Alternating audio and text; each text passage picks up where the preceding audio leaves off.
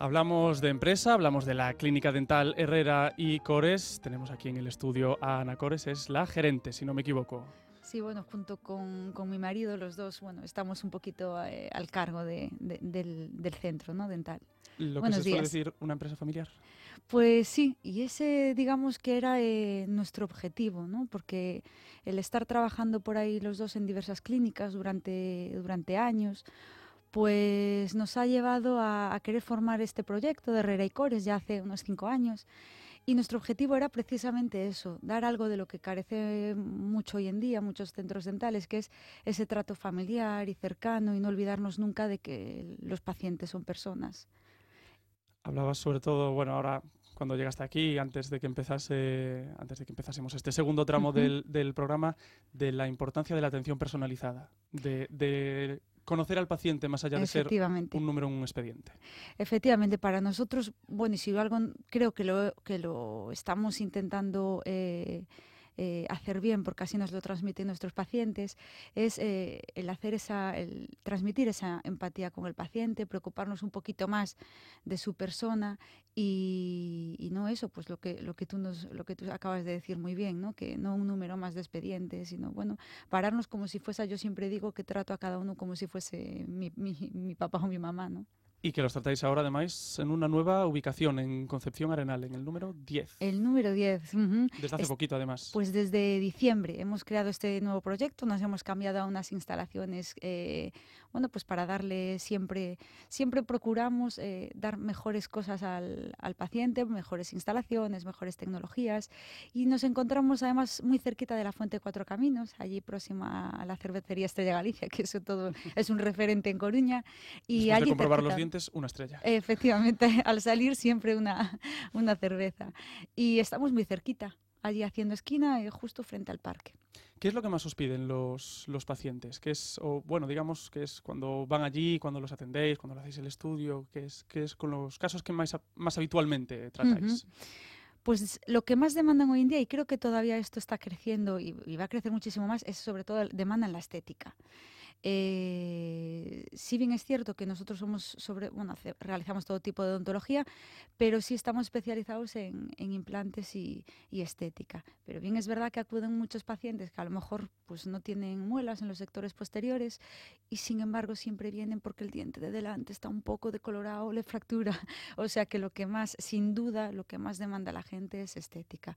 Pero siempre intentamos solventar este este problema, o digamos lo, lo, que ellos quieren, pero también eh, solventando la funcionalidad. Si en este caso, como hablaba, le faltan los, las muelas en sectores posteriores, es muy importante también restaurar esos sectores para que pues, los dientes de delante no se vuelvan a romper o no se vuelvan a estropear, etcétera, etcétera. ¿no? O sea, que las dos cosas en conjunto, digamos. Uh -huh. Si un paciente nuevo llega, supongamos que yo hoy por la tarde, ¿abrís por la tarde, por la mañana? ¿Cuál es el horario, lo primero de todo? Pues bien, nosotros tenemos eh, un horario de 10 a una y media y de 4 a 8.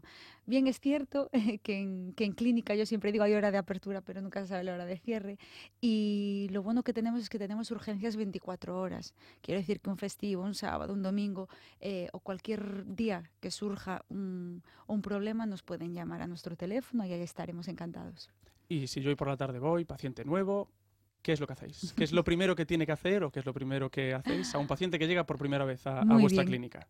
Pues bien, eh, llegas tú, siempre digo, la primera visita nunca, bueno, nunca, nunca tiene cargo, por decirlo de alguna manera, ¿no?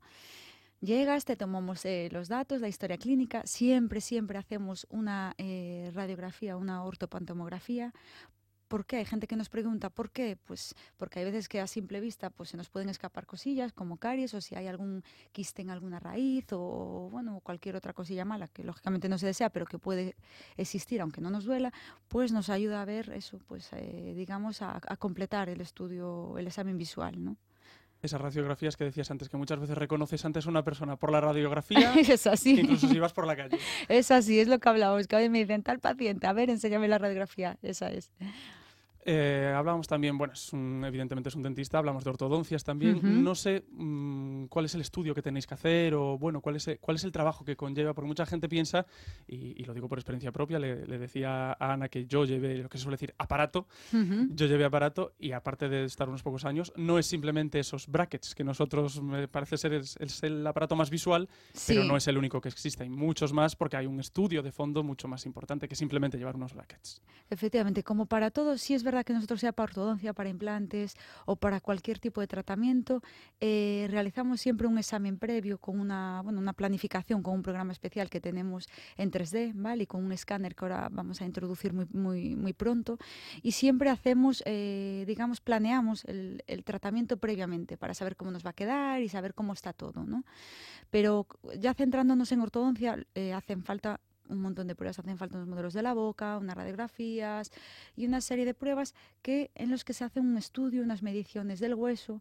También luego eh, depende mucho de la edad, según la edad, si es muy si hay toda, si lo damos cogida a tiempo antes de que termine el crecimiento, podremos actuar también sobre los crecimientos de los maxilares con los típicos aparatos que conocemos de quita y pom, ¿vale? No solo con, con los brackets. Los brackets solo actúan sobre el movimiento del diente pero si ya viene un paciente adulto sobre los maxilares, imagínate que pues que tiene lo típico para que me entiendan los oyentes, los dientes en como en forma de, como un conejo, ¿no? Que todos nos entendemos.